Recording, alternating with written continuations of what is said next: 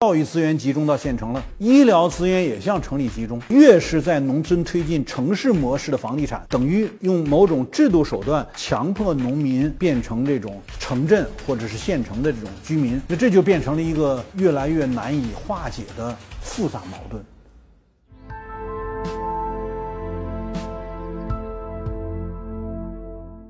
大家好，我是温铁军，我们今天跟大家讲一个。比较有意思的现象就是地产资本下乡。嗯，很多人告诉我说，农村现在实际上是在一个衰败的趋势中，很多村子都成了空心村，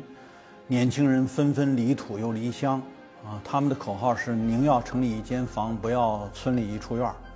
啊，似乎呢显得这个这个趋势是一个不可逆的。我当然知道，因为我们全国到处跑。各地看到了很多这个农村衰败的现象，啊，但是我并不认为它是个自然过程，也并不认为它是一个所谓简单的市场经济的呃规律现象。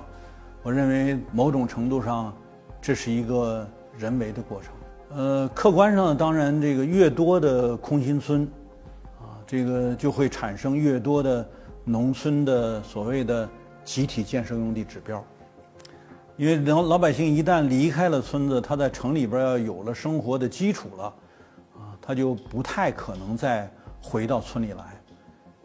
那当然，在村里边呢，他原来的这个宅基地啊，都是集体建设用地了。那这些集体建设用地，只要是能够退宅还了基本农田，就可以把这个建设用地指标用到城里去。农村建设用地进城、地产进城的这个运动，已经好多年了。前些年，我记得我当年搞这个城乡关系研究的时候是八十年代，那个时候我记得八八年刚刚开始出台，呃土地管理法的时候，一直是坚持认为土地管理法对于农村来说呢是一种强制性剥夺，所以我一直希望呢这个土地管理法应该尽可能做到公平，那就要让农民的建设用地，啊或农村集体所有的建设用地。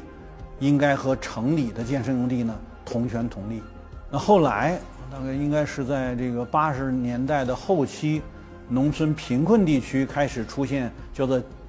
打造增长极的这种反贫困战略的时候，那时候开始呢，就是想让农村的这个建设用地有没有可能呃集中到县城，然后让县城的建设用地指标相对宽松一点，这样呢。对外招商引资就可能条件好一点，这样能够在县城形成产业基础，带动周边就业。对贫困地区发展来说呢，至少县里边有点财政收入，农民有点就业机会。这当时是这么个设计。等到九十年代后期，就是当大量的这个城市，呃，不得不去征战农村土地，引发了大量的社会矛盾，甚至群体性治安治安事件爆发，那个问题越来越复杂的时候呢。啊，出现了一个很有意思的现象，就是因为八七扶贫攻坚计划，客观上财政投资能力很弱，那于是就允许啊贫困地区、贫困县搞这个叫做占补平衡，也就是说，你要想占有这个建设用地，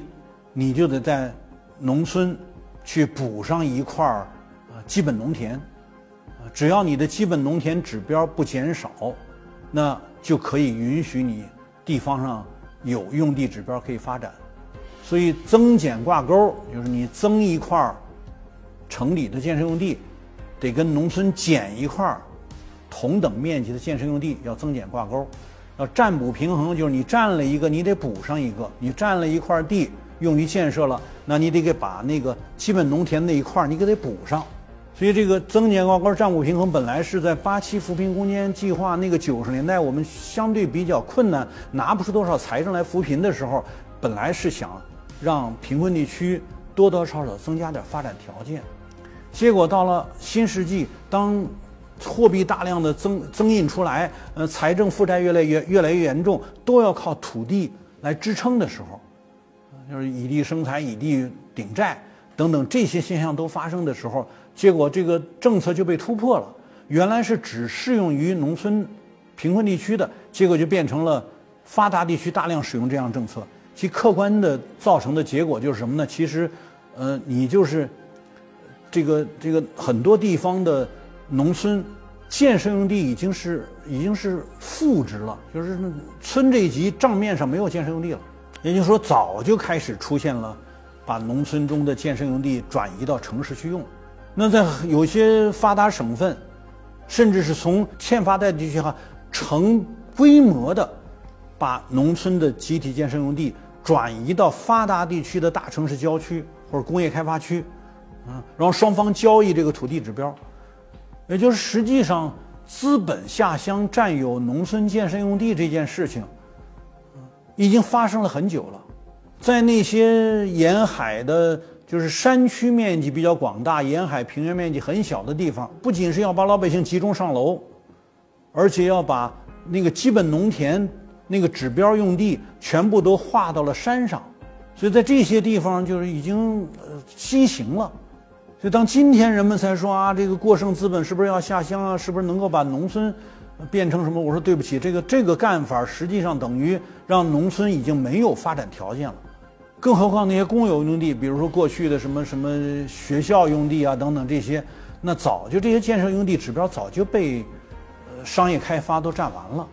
比如说它同步带来的，为什么现在我说它是个人为过程呢？就是这种资本盲目扩张，占有农村所有可供变现的资源性的这种，所以资源性资产变现，它这个过程。等于已经使得就是这个过于极端吧，这样做已经使得农村人在农村几乎得不到必要的公共服务了。比如说学校，我们现在的这个教育制度是尽可能把这个教育资源集中到城里。我们农村有学校的最高的年份应该是七十年代末八十年代初，七九年八零年的时候，我们那时候农村差不多有上百万所学校。那个时候，我们大概有五百万左右的自然村。呃，后来这个家庭承包以后，八十八八十年代中期的时候，有还有四百多万个，然后到九十年代就下降到三百多万个了，到现在只剩下二百四十万个，以百万级的规模不断的减少。那在这个过程中间，那村小村小学也在不断的减少，大量的学校都集中了，现在只有中心村才有小学。一般的行政村有小学都已经很少了，这样呢就出现一个现象，就是说，你只要有孩子，你想让这个孩子接受教育，对不起，你就得跑进城里，而进城里你又得是买了房，有了户口，你才能够在城里的学校上学。于是这客观上是什么呢？教育资源不顾实际农村需求的那个过度集中，它是配合着啊，在县城、在中心镇发展房地产，让农民。啊，因孩子要上学而不得不去到中心镇或者到县城的城关镇去帮助消化房地产，所以这就迫使农民什么呢？农民的所谓现金需求，得靠他的打工去满足。于是这个就带来了一个客观的问题，就是越来越多的农民，特别是青年人，他为什么不得不外出去打工？大家都说他在农村没有收益，是是一个问题。但更主要的是那个。现金开支对他的压力，他必须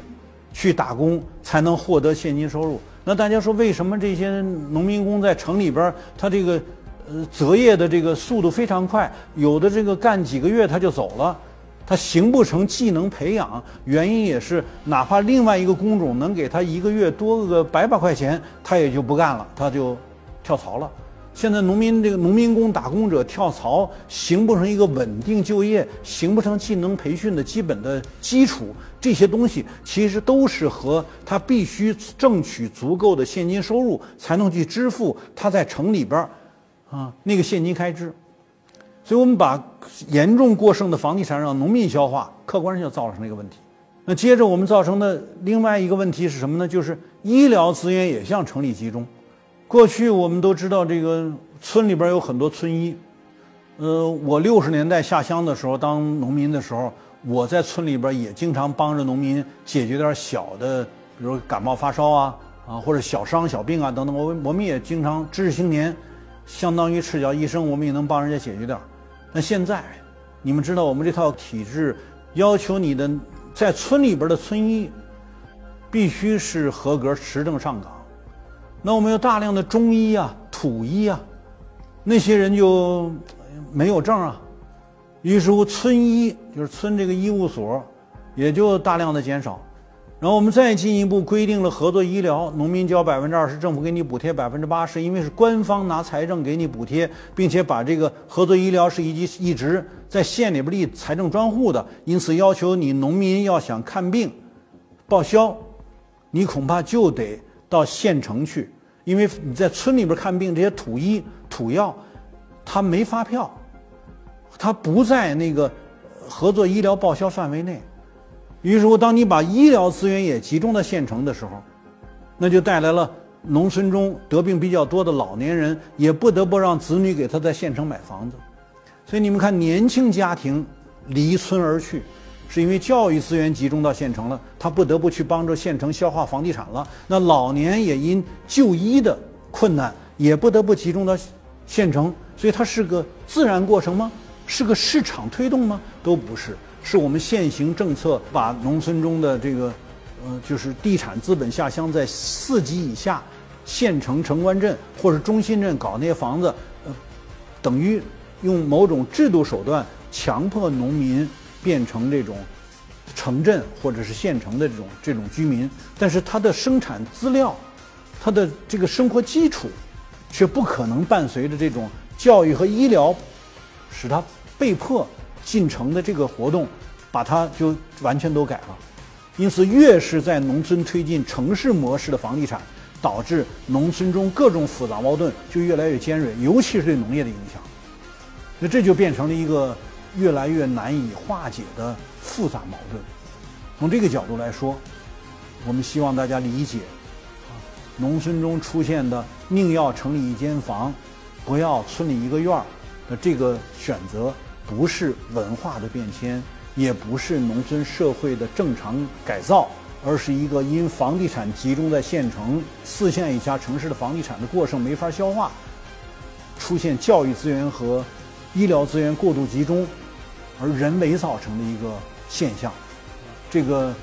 对农业的影响是非常严重的。啊，我们这一集先说到这儿，谢谢大家。